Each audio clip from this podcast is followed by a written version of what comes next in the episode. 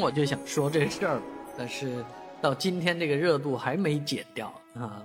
说的是什么呢？贵州的一帮小孩接接着这个广西的一帮小砂糖橘啊，接力去了哈尔滨，去了东北。我小时候在贵州生长，也非常向往哈尔滨，特别想去北方啊，冰天雪地的感觉确实是不一样。但是那时候。没没人组织我们去东北去玩啊，但是现在的小孩就有这一份福气了啊！他们被称为小茅台，也被称为小折耳根。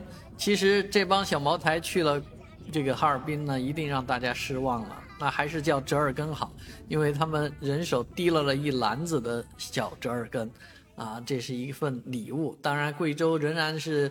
呃，不会白给这个哈尔滨呢，就仍然会有好多好东西往哈尔滨去送。这好像是文旅界的一个现在的一种玩法啊，南北串联啊。当然，对于小朋友来说，这个事情确实是一件很开眼界的事情。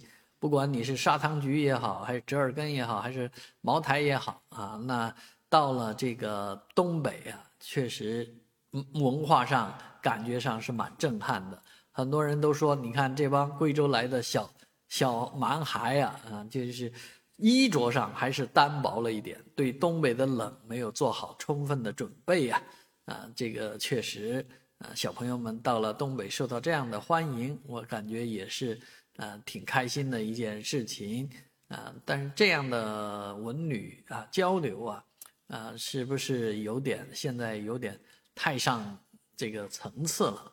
本来就是小朋友的一个旅游啊，以前是不敢旅游啊，幼儿园也不敢组织这样的集体旅游。那因为文旅的推动，市场的需求，未来像学生游学这样的一个旅游机制可能会更更多一点，不仅仅是寒暑假了啊，毕竟这个上学期间也可以组织孩子们出去增长一下见识。